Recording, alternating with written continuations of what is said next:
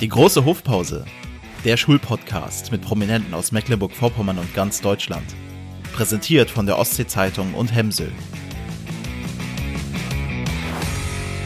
Guten Tag, liebe Zuhörerinnen und Zuhörer. Die große Hofpause ist mit einer neuen Folge am Start. Die große Hofpause, der Podcast der Ostsee-Zeitung, gefördert von Hemsee, dem schwedischen Spezialisten für Entwicklung, Bau und Vermietung von Schulen. Und zu Gast habe ich heute zwei junge Frauen, Janine Weirich und Ramona Gerhards von Ziem. Ich bin schon ziemlich gespannt auf die Folge. Und Janine ist Gründerin von Ziem und Ramona ist neu mit dabei seit einem Jahr. Sie ist Head of Innovation bei Ziem. Herzlich willkommen, schön, dass ihr da seid. Danke für die Einladung, lieber Gerd. Ja, vielen Dank. Wir freuen uns sehr, dass wir dabei sind. Ja, warum, was hat euch heute jetzt nach Rostock gebracht? Wir haben heute einen super coolen Workshop veranstaltet, zum ersten Mal mit Schülern und Schülerinnen an einer Schule. Und das war natürlich sehr spannend. Ja, auf jeden Fall eine ganz, ganz neue Erfahrung von uns, äh, für uns. Und äh, ja, ich würde sagen, das hat sehr, sehr gut geklappt. Unsere Erwartungen wurden auf jeden Fall übertroffen und den SchülerInnen hat es auf jeden Fall auch viel Spaß gemacht. Hat das Mut gekostet? Auf jeden Fall, denn jedes Mal, wenn man etwas zum ersten Mal macht, erfordert es Mut. Sei es, wenn man zum ersten Mal etwas präsentieren muss, wenn man den ersten Podcast aufnimmt oder halt jetzt auch einen Workshop veranstaltet. Und das kostet natürlich jedes Mal ein bisschen Mut, aber macht natürlich auch unglaublich viel Spaß und man nimmt dann auch sehr viel für sich mit und freut sich, wenn man anderen Menschen ähm, ja helfen konnte oder Inspirationen verschafft hat. Da frage ich einfach mal, Ramona, kannst du dich noch an eine Situation erinnern an deiner Schulzeit, wo du mal so richtig mutig sein musstest? Ja, auf jeden Fall. Wir hatten ja jetzt gerade schon das Thema und ich hatte das in der Schulzeit tatsächlich auch, dass ich äh, ja immer ganz, ganz viel Mut aufbringen musste, wenn ich nach vorne gehen und etwas präsentieren musste. Das ist teilweise immer noch so, aber jede Situation macht mich ähm, stärker. Äh, ich sammle mehr Erfahrung und ja, dementsprechend wird es auch immer leichter. Janine, Schule, wir sind ein Schulpodcast. Und wenn du jetzt an deine Schulzeit dich zurückerinnerst, ist vielleicht noch gar nicht so lange her, aber welche drei Hashtags fallen dir da ein? Bei Hashtags muss ich zum einen an den Hashtag denken Doppeljahrgang, weil bei mir traf G8 auf G9. Das heißt, ich kam mit ähm, ja, Klassenkameraden zusammen in einen Jahrgang, aber auch mit Leuten, die ein ganzes Jahr älter waren als ich selbst und da musste man sich natürlich auch dann gegen die Älteren behaupten und beweisen, dass man es mindestens genauso drauf hat. Und ein anderer Hashtag wäre die erste große Liebe. Das beschäftigt ja auch viele Schüler und Schülerinnen während der Schulzeit, dass man dann neben dem Unterricht natürlich auch ganz viel mit Freunden unternimmt. Und mein dritter Hashtag wäre tatsächlich Pausenhofgespräche. Denn auf dem Pausenhof finden so inspirierende ja, Gespräche statt. Das war immer so lustig mit Freunden. Man hat gemeinsam gelernt, man hat gemeinsam gelacht. Also neben dem Klassenzimmer war sozusagen der Pausenhof so ein toller Ort für, ja, für die Schulzeit allgemein, die ich auch mit sehr schönen Erinnerungen verknüpfe. Die waren bei dir, äh, deine Schulzeit, wo war die genau? Ähm, ich habe tatsächlich in einem kleinen Dorf meine Schulzeit erlebt, auf dem Max-Planck-Gymnasium in Großumstadt. Das ist in Hessen. Genau, in Hessen war das. Bei Ramona war es ein bisschen, du hast Großstadterfahrung als Schülerin. Ja, genau. Ich bin in Essen aufgewachsen, geboren und aufgewachsen und bin auch da zufälligerweise auf die Don Bosco Schule gegangen, also das Don Bosco Gymnasium in Essen. Was verbindest du so? Was sind so deine Erinnerungen? Ich sag mal, ihr Jüngeren äh, denkt ja immer so in diesen Hashtags. Ja, bei mir meine Erinnerung, ähm, das habe ich jetzt heute tatsächlich auch noch mal ganz, ganz stark festgestellt, ist Hashtag Offline. Damals, als ich noch zur Schule gegangen bin, da gab es zwar ähm, Handys schon, aber noch keine Smartphones. Das heißt, wir hatten noch kein Internet. Meine Schulzeit war wirklich komplett offline. Bis zum Abitur hatten wir keine Mobile Devices, über die wir was googeln konnten oder so zum Beispiel. Das hat die Schulzeit sehr geprägt. Es war alles noch mit Stiftpapier und Tafeln mit Kreide. Gab es da nicht mal, heute dürft ihr mal ins Computerkabinett? Nee, also tatsächlich gab es überhaupt keine Computer bei uns äh, an der Schule damals. Deswegen Hashtag offline. Ähm, ansonsten, äh, was meine Schulzeit auch geprägt hat, war tatsächlich die Pubertät. Also ich meine, da kommen ja ganz, ganz viele pubertierende Jugendliche zusammen und das hat die Schulzeit auf jeden Fall sehr, sehr bunt gemacht. Auch diese typische Sturm- und Drangzeit, die man dann hat bei dem einen oder der anderen.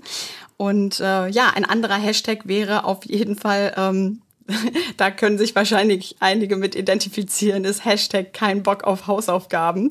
Das hat meine Schulzeit auch sehr geprägt, obwohl ich die Hausaufgaben natürlich gemacht hat. Aber so richtig Lust hatte man dann doch nicht. Du hast einen wichtigen Punkt gesagt, Pubertät. Hausaufgaben nicht machen, das, manche, die Dinge fallen ja manchmal auch zusammen, weil einfach, einfach andere Dinge interessieren. Und was hat euch so interessiert in der Schulzeit? Ganz divers. Also mir hat immer Sport sehr viel Spaß gemacht, dass man einfach den Sport als Ausgleich hat und auch einfach dran bleibt, was für die Gesundheit tut. Ich bin super gerne auch draußen unterwegs gewesen mit Freunden, dann zum Beispiel an den See gegangen. Also einfach draußen gemeinsam Dinge zu erleben, auf Konzerte gehen. Also einfach leben, Erinnerungen schaffen, schöne Momente ja, das war sozusagen abseits der Schule so ein Punkt, der mir sehr viel Spaß gemacht hat. Und natürlich Musik, also Konzerte. Tatsächlich haben Ramona und ich auch gemerkt, dass wir einen sehr ähnlichen Musikgeschmack haben. Denn während der Schulzeit ist natürlich auch super cool, dann ja auf Konzerte zu gehen mit Freunden. Hast du selbst auch Musik gemacht? Ich habe Klavier gelernt, ja. Ich kann mir vorstellen, Ramona hat auch mal auf den Tisch gehauen. also An der Don Bosco Schule in Essen. Soll ich da mal anrufen? Ja, äh, tatsächlich auch sehr divers. Ich gehörte tatsächlich auch zu diesen typischen Klassenclowns, die man so teilweise auch in so Klassen sitzen hat. Ähm, ich habe die Lehrer sehr gerne geärgert. Heutzutage ist es ähm, natürlich anders. Ich bin ruhiger geworden, aber ich hatte wirklich eine sehr ausgeprägte Sturm- und Drangzeit, wie ich hier gerade schon mal erwähnt hatte. Ansonsten von den Interessen, ich habe auch gerne Musik gemacht. Ich habe Querflöte gespielt. Das war so Interesse neben der Schule. Ansonsten ähm, war ich schon immer gerne eine Netzwerkerin Netzwerkerin, also auch zwischen den Parallelklassen, dass man einfach MitschülerInnen zusammengetrommelt hat, äh, gemeinsam äh, irgendwelche Projekte gemeinsam umgesetzt hat oder ja, im Endeffekt die Freizeit zusammen verbracht. Äh, wir haben äh, Tischtennis viel gespielt in der Schule. Aber weil du hast von gerade offline gesagt, das können wir uns ja eigentlich gar nicht mehr vorstellen. Also auch wir drei hier am Tisch. Meine Schulzeit war natürlich auch offline, äh, im letzten Jahrtausend, meine Schulzeit. Wie empfindet ihr das heute? Also findet ihr, das ist ein überbordend oder sagt ihr, das ist eigentlich ein Gewinn, dass die Jugendlichen auch die Möglichkeiten haben, sich stärker zu vernetzen? Ich denke, es ist auf jeden Fall beides. Ähm, es kommt darauf an, wie man Medien oder Medienkompetenz auch vermittelt. Ich denke, es ist ganz, ganz wichtig, dass Eltern, aber auch ähm, LehrerInnen darüber sprechen und aufklären, wo die Risiken auch liegen, ähm, womit das verbunden ist, dass man auch nicht nur darauf hängen bleibt, sondern ähm, ja sich auch offline trifft, beziehungsweise dass man beides miteinander vermischt. Das finde ich ganz wichtig. Aber ansonsten finde ich, ist es auch eine große Bereicherung heutzutage. Also ich bin wirklich sehr, sehr inspiriert, wie weit Schulen teilweise da schon sind, ähm, Medienkompetenz zu lehren und auch in den Unterricht mit einzubringen. Ich finde es auch ähm, ja gut und also Fluch und Segen zugleich. Also was sehr schön ist, dass man jederzeit Informationen abrufen kann, weil es wird ja immer wichtiger herauszufinden, was brauche ich und wo ist es zu finden. Wie zum Beispiel beim Programmieren. Vieles muss man ja gar nicht auswendig kennen in der heutigen Zeit, sondern einfach wie und wo eigne ich mir Wissen an. Und das wird einfach immer wichtiger und dafür ist auch dieser Online-Kontext super wertvoll, dass man sich auch online weiterbilden kann, online lernen kann, sich online mit anderen Menschen vernetzen kann. Aber die Schattenseite ist natürlich die ständige Erreichbarkeit, der Vergleich mit anderen, der dann auch online auf sozialen Netzwerken stattfindet. Für euch als Unternehmen, für Team ist ja auch Social Media hat, hat einen hohen Stellenwert. Jugendliche, die jetzt zum Beispiel euch heute erlebt haben, die würden euch ja vielleicht dann auch äh, kontaktieren, sich vernetzen. Ihr seht auch, da ist für euch auch ein, sozusagen auch ein guter Link, äh, schnell sich mit, mit Jugendlichen zu verbinden. Ne? Absolut. Also wir wollen immer ganz hautnah und greifbar sein für die Jugend und gemeinsam mit denen weiterzuentwickeln. Weil gerade als Unternehmen entwickelt man das Produkt ja auch oft gemeinsam mit den Nutzern und Nutzerinnen. Also dass man nicht nur sagt, okay, so stellt sich das Team die Zukunft von Xim vor, sondern auch, dass die einzelnen, zum Beispiel auch allein Schüler und Schülerinnen auch unsere Zukunft mitgestalten wir gucken auch sehr stark, was hat denen gefallen, was hat denen nicht so gut gefallen und wollen halt auch sehr nahbar sein und zeigen gerade auf Social Media auch unsere Gründungsreise, wo wir sind, was uns beschäftigt und finden es einfach schön, gemeinsam Zukunft zu gestalten und den jungen Menschen durch unsere Plattform auch eine Bühne zu verleihen für deren Träume, Ideen und Visionen. Es ist ja nicht so einfach, da so hinzukommen. Ich stelle euch mal die Frage, habt ihr sowas wie fiskalische, also fiskalische und wirtschaftliche Grundbildung in der Schule gehabt? Wo ihr so vielleicht aufs Gründen, auf die Arbeitswelt schon vorbereitet wurde? Ich muss gestehen, leider nicht so sehr. Also in der neunten Klasse hatten wir so ein paar Coachings, ähm, wo es so ein bisschen um Karriere ging, beziehungsweise in welche Richtung es gehen könnte für uns. Wir waren auch im Berufsinformationszentrum, wo wir so einen Test gemacht haben. Aber das war eigentlich auch schon alles bezüglich dessen. Und über Se Selbstständigkeit habe ich in der Schule ehrlich gesagt leider gar nichts gelernt. Das ging mir genauso. Das hat in meiner Schulzeit damals auch komplett gefehlt und kam dann eher so Richtung Studienzeit. Aber ich hätte es mir auf jeden Fall auch sehr in der Schulzeit schon gewünscht. Da gibt es heute so, so, so, einen Wechsel, ja. Also Berufsorientierung findet immer eine größere, also hat immer eine größere Bedeutung, Berufswahlsiegel, es gibt diverse äh, Unterstützersysteme, Startup-Teams, Jugend gründet und so weiter. Äh, werdet ihr da oft angefragt? Tatsächlich engagieren wir uns auch sehr gerne, zum Beispiel für Startup-Teams, dann ehrenamtlich, weil wir es einfach lieben, den, ich sag mal so, Gründergeist und Gründerinnengeist in Deutschland so ein bisschen anzufachen, das Thema Startup weiter rauszubringen, zu zeigen, wie es so ist, ein eigenes Unternehmen zu gründen, weil, wie gesagt, es hat in unserer Schulzeit komplett gefehlt. Da gab es einfach kaum Vorbilder, die gezeigt haben, wie ist es, wenn man sich selbstständig macht. Das hat auf jeden Fall also in Schulen wurde es nicht so oft gezeigt. Ähm, mit Jugend gründet sind wir jetzt auch im Austausch und bauen da immer mehr auf. Also uns ist das Thema natürlich auch wichtig. Wir sind bisher noch ein recht kleines Team, aber auch mit unserem Wachstum möchten wir uns immer mehr in diese Thematik einbringen, immer mehr auch an Schulen und äh, Hochschulen präsent sein, um gerade diese Themen auch weiter ja, auszubauen. Ihr habt ja sozusagen die Champions League schon erreicht, das habe ich im Vorspann vergessen eigentlich. Ihr wart ja schon bei der Höhle der Löwen, sozusagen äh, ganz oben mit dabei. Startup, äh, ich sag mal, ist im Mainstream angekommen in der Unterhaltungswelt. Aber glaubt ihr, dass, weil es früher oder vor gefehlt hat in der Schule, dass man das gar kein Thema war, vielleicht manchmal sogar unternehmerfeindlich, dass heute äh, so wenig Startups gibt in Deutschland? Also Deutschland ist jetzt ja nicht gerade führend in dem Bereich. Absolut. Es hat wahrscheinlich mehrere Gründe. Also ein Grund sind definitiv die fehlenden Vorbilder. Oder wie jetzt, es gibt Unterhaltungsformate, die halt Startups aufzeigen, wie jetzt gewisse Fernsehgründershows, die dann zeigen, hier, es gibt Startups, was machen die Tolles. Oder es gibt auch Stipendienprogramme, die halt eben auch Startups fördern. Aber früher war es, glaube ich, so, dass junge Leute sehr sicherheitsbedacht sind oder vielleicht von den Eltern eingetrichtert bekommen haben, gehe diesen oder jenen Weg, Hauptsache er ist sicher. Und davon löst sich das Ganze. Ich glaube auch angetrieben durch Social Media, weil man online ja auch viel mitbekommt, sehen kann, was es für unterschiedliche Berufsbilder gibt. Und ich hoffe und wünsche mir auch, dass es auch noch mehr junge Startups gibt in Deutschland und dass die Startup-Szene jetzt gerade durch Online-Medien, egal ob Fernseher, Podcast, Zeitung, einfach so richtig eingeheizt wird. Gut, wir tun unser Bestes hier an der Stelle. Grüße an die anderen Startups in Deutschland und äh, Janine und Ramona warten äh, auf Vernetzung. Aber ihr seid ja schon mit sehr, sehr vielen im Kontakt. Das interessiert natürlich unsere Zuhörer und Zuhörer. Das war natürlich dieses Jahr im Frühjahr ein Kracher. Ihr wart bei Höhle der Löwen und ich habe schon gesagt, Champions League, also dort, wo man mit einer hohen Sichtbarkeit, das hat Wellen geschlagen, das war medial auch nach der Nachklang in den in Zeitungen. Man hat über euch berichtet, dass ihr da überzeugt habt, weil ja äh, das Besondere war, Ah, das könnt ihr einfach selbst erzählen. Also, das Ganze hat angefangen mit einer Mail. Wir wurden nämlich tatsächlich angefragt von dem Sender und im ersten Moment dachte ich, ich bin noch im Traum, weil ich es noch nicht ganz realisiert habe. Aber als ich dann gemerkt habe, okay, es ist wirklich eine Anfrage für die Hülle der Löwen, ich habe direkt meine Mitgründerin Geraldine angerufen. Wir haben uns so gefreut am Telefon und haben dann auch direkt zugesagt. Wir hatten dann ganze zwei Wochen Zeit, uns auf die Show vorzubereiten.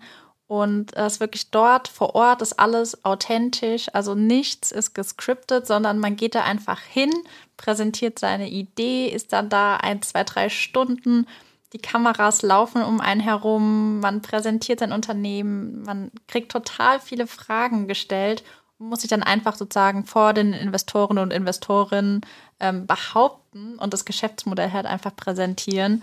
Und für uns war das einfach absolut unreal. Also ich glaube, wir haben auch zwei, drei Tage benötigt, bis wir wirklich realisiert haben, okay, wir waren in Köln, wir waren in den Aufnahmestudios.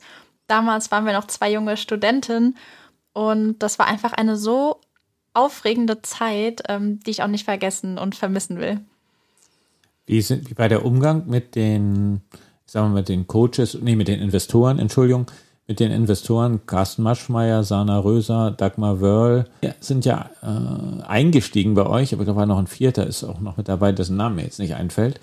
Da waren fünf vor Ort. Fünf. Also Judith Williams war ah. noch da und Ralf Dümmel an dem Tag. Gut, ja. ja. Du hilfst mir an der Stelle. Wie war der Umgang miteinander? Ähm, sagen die dann, ja, Mädels, ich, ich sag mal so ein bisschen patriarchalisch, Jetzt erzählt ihr, erzählt ihr heute über eure Challenge oder das über eure Plattform. War das so auf Augenhöhe? Waren die ganz neugierig? Äh, kommt man wirklich ins Gespräch? Man kommt total ins Gespräch. Also es hat natürlich ganz viel Mut gekostet, da reinzugehen und da als ja, zwei junge Studentinnen dann richtig abzuliefern. Aber Geraldine hat im Nachgang auch gesagt, es war gar kein Löwenkäfig, sondern eher ein Streichelzoo, weil sie so handsam gewesen sind. Also es war total freundlich. Zu keiner Zeit haben wir uns irgendwie schlecht behandelt gefühlt, sondern zu dem Zeitpunkt in Köln war wirklich alles auf Augenhöhe. Wir haben unser Geschäftsmodell präsentiert und klar kamen viele Rückfragen, aber eher so aus ja, Verständnisfragen eben. Aber es war alles super, super nett. Also man braucht da gar keine, gar keine Angst zu haben. Die Leute im Hintergrund fiebern mit und unterstützen. Ramona. Ja, auf jeden Fall. Also es hat ja insgesamt ein Jahr gedauert, bis die Folge dann ausgestrahlt wurde.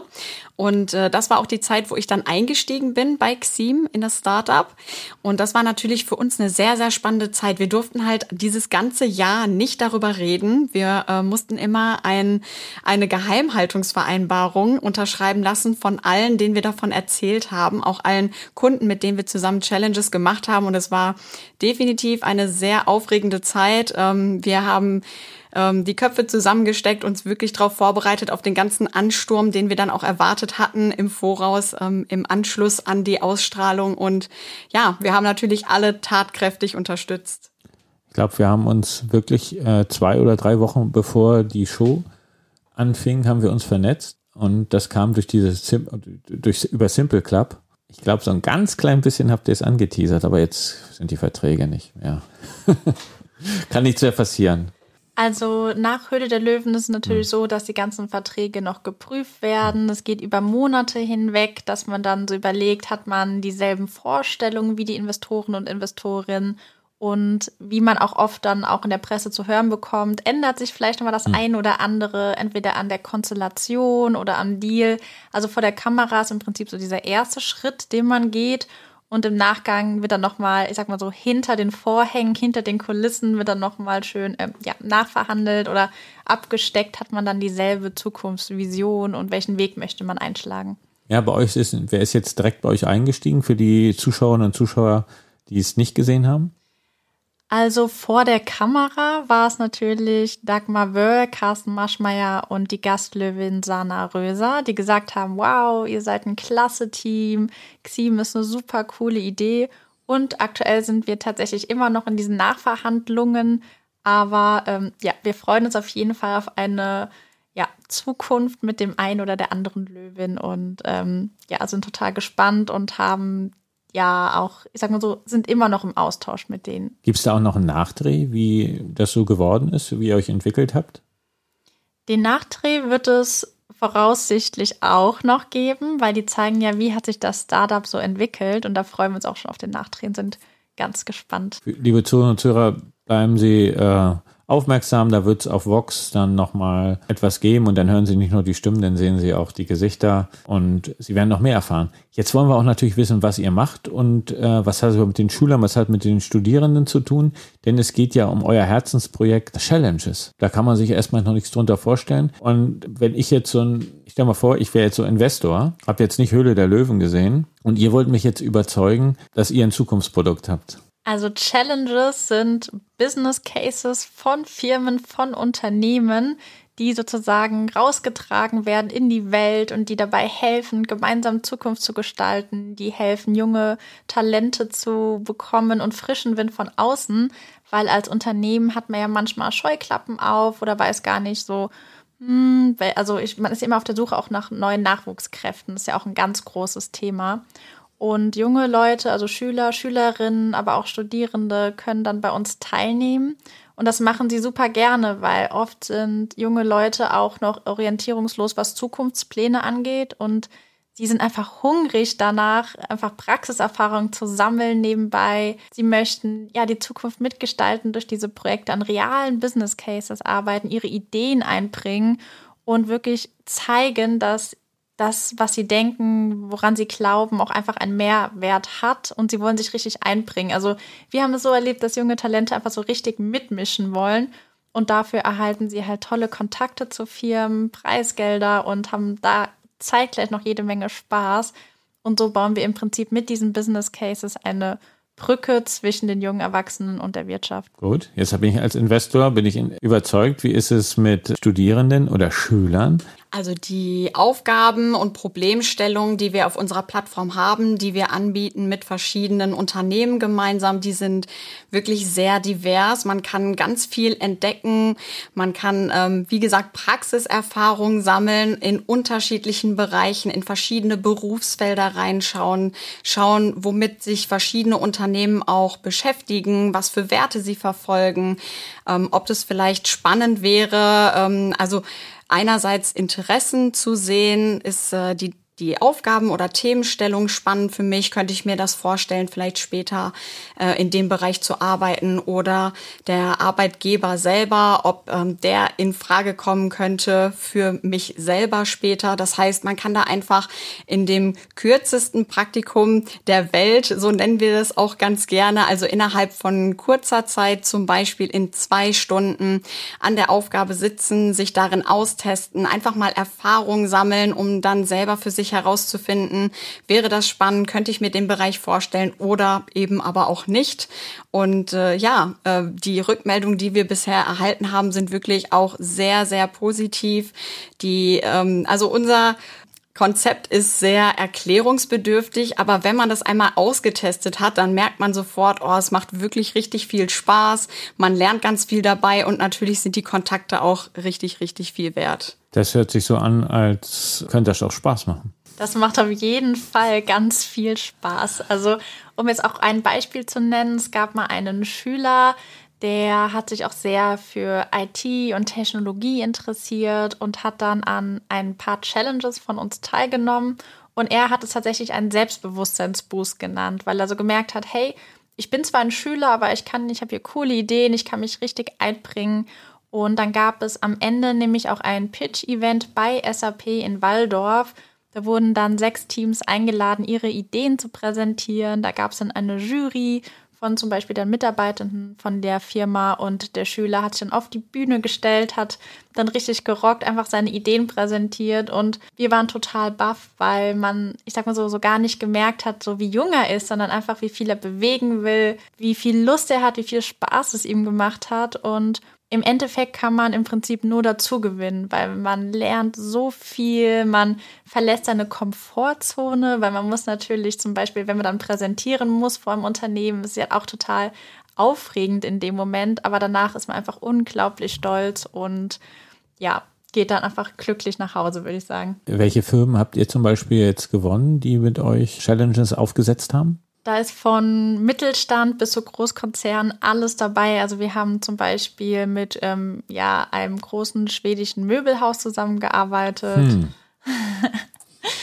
wir haben mit ähm, SAP, habe ich ja eben schon genannt, zusammengearbeitet, ähm, aber auch ähm, DB Schenker oder DM, also wirklich ganz, ganz, ganz divers oder Kaufland, die jetzt nochmal eine Challenge mit uns machen wollen. Also aus unterschiedlichsten Bereichen und aus dem Mittelstand jetzt auch einige, die gemerkt haben, hey, die Großkonzerne sind dabei, jetzt wollen wir auch eine Challenge veranstalten gemeinsam mit euch. Gab es da nach dem Dreh auch bei Vox oder nach der Sendung besser gesagt, wurde das da noch mehr? Nach der Sendung kamen wirklich super viele Leute auf uns zu, die mehr über Xim erfahren wollen, die wissen wollten, wie läuft das ab, wie kann ich teilnehmen, kann man eine Challenge mit uns veranstalten.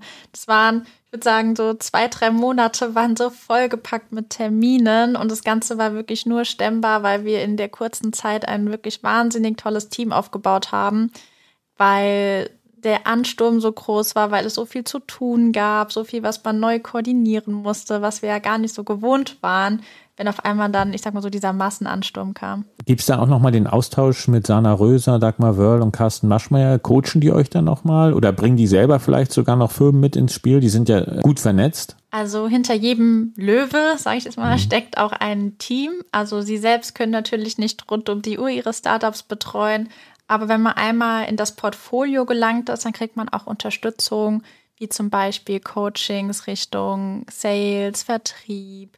Und da haben wir uns natürlich auch sehr gefreut, dass wir dann ja ein bisschen Unterstützung, ein paar Workshops bekommen haben und auch im Austausch mit den Investoren und Investorinnen waren, dass wir wissen, wenn wir eine Frage haben, können wir es an die jeweiligen Teams stellen. Ihr habt sie also als sehr offen und hilfsbereit erlebt. Ja, doch. Äh, die Frage ist natürlich für unsere Schülerinnen und Schüler oder die jetzt auch vielleicht auch zuhören und jungen Leute, wie sieht so eine Challenge aus? Könnt ihr das mal so in, in einer Aufgabenstellung formulieren? Weil ihr habt gesagt, kürzestes Praktikum, da muss ich es ja auch in kurzer Zeit lösen können. Ja, auf jeden Fall. Es gibt äh, wirklich sehr diverse Aufgabenstellungen, dass für jeden was dabei ist. Also sowohl für Versch äh, Studierende als auch für SchülerInnen. Zum Beispiel ganz aktuell haben wir die World Club Dome Challenge. Da geht es um das Festivalerlebnis der Zukunft. Ähm, da geht es um ein sehr einmaliges Festival, also etwas, was bisher noch nicht umgesetzt wurde, weil der Veranstalter Big City Beats, die setzen wirklich darauf, einzigartig zu sein sein und äh,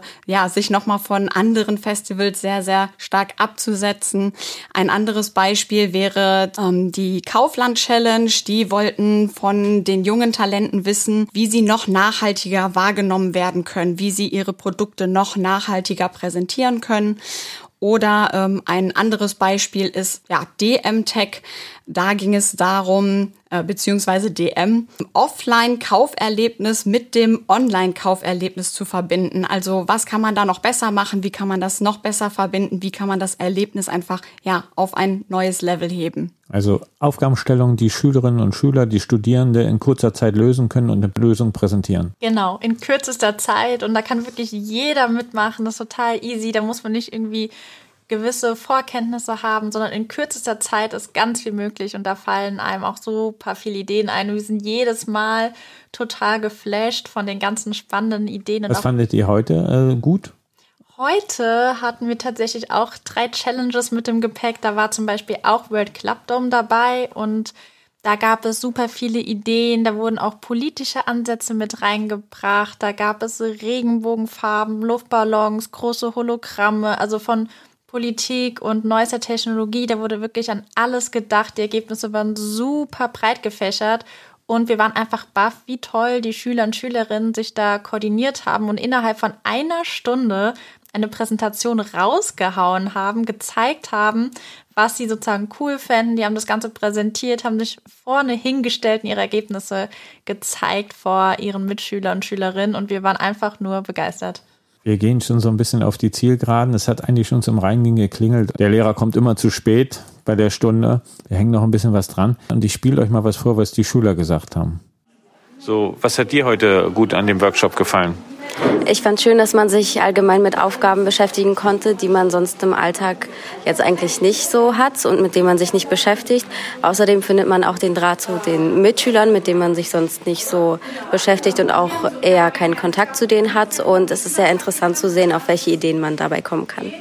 Also ich fand es eigentlich ganz so interessant, mal was Neues so zu sehen ähm, und mal so reinzuschnuppern sozusagen ins Startup und was dahinter so steckt. Und die Aufgabe fand ich auch ganz cool, weil wir sozusagen unsere ein, eigenen Ideen mit einbringen konnten. Genau. Das war einfach höchst interessant. Normalerweise spricht man mit älteren Menschen, die das nicht so, die haben das vor vielen Jahren erlebt, aber äh, das waren wirklich sehr junge, interessierte Menschen. Und hättest du dann auch Lust, selber Gründer zu werden? Ähm, mich spricht die Selbstständigkeit schon sehr an. Ähm, ich bin würde das aber nur gerne machen dann, wenn ich äh, eine Idee habe, wo ich sehr von überzeugt bin. Ähm, Aber wenn ich so eine Idee finde, dann äh, führt da sicherlich kein Weg dran vorbei, Gründer zu werden. Wie geht's euch mit dem, mit dem Feedback? Ja, wir sind auf jeden Fall super happy, dass die SchülerInnen so viel Spaß dabei hatten, dass sie auch so viel gelernt haben und dass sie ja gegebenenfalls ja auch nochmal an so einer Challenge teilnehmen. Wir denken, das Thema ist sehr, sehr wichtig, überhaupt erstmal in verschiedene Bereiche auch reinzuschnuppern, verschiedene Erfahrungen zu sammeln, gerade wenn man noch nicht genau weiß, in welche Richtung es später gehen könnte, ähm, ob ob eine Festanstellung irgendwo oder welcher Arbeitgeber oder vielleicht doch eine Selbstständigkeit. Also ähm, wirklich, äh, das ehrt uns auch total, so ein positives Feedback zu hören und motiviert uns da auch weiterzumachen. Ja, wow, ich bin auch richtig begeistert, einfach, dass die Schüler und Schülerinnen einfach gemacht haben, einfach den Mut aufgebracht haben und gezeigt haben, mit welchen Themen sie sich auseinandersetzen, dass sie auch nicht nur mit Freunden gearbeitet haben, sondern auch mit Mitschülern, zum Beispiel aus der Parallelklasse. Das ist ja auch total cool und was dann in kürzester Zeit bei rausgekommen ist. Und eine ganz große Freude für uns ist es natürlich auch, dass wir diesen Gründergeist in Deutschland ein bisschen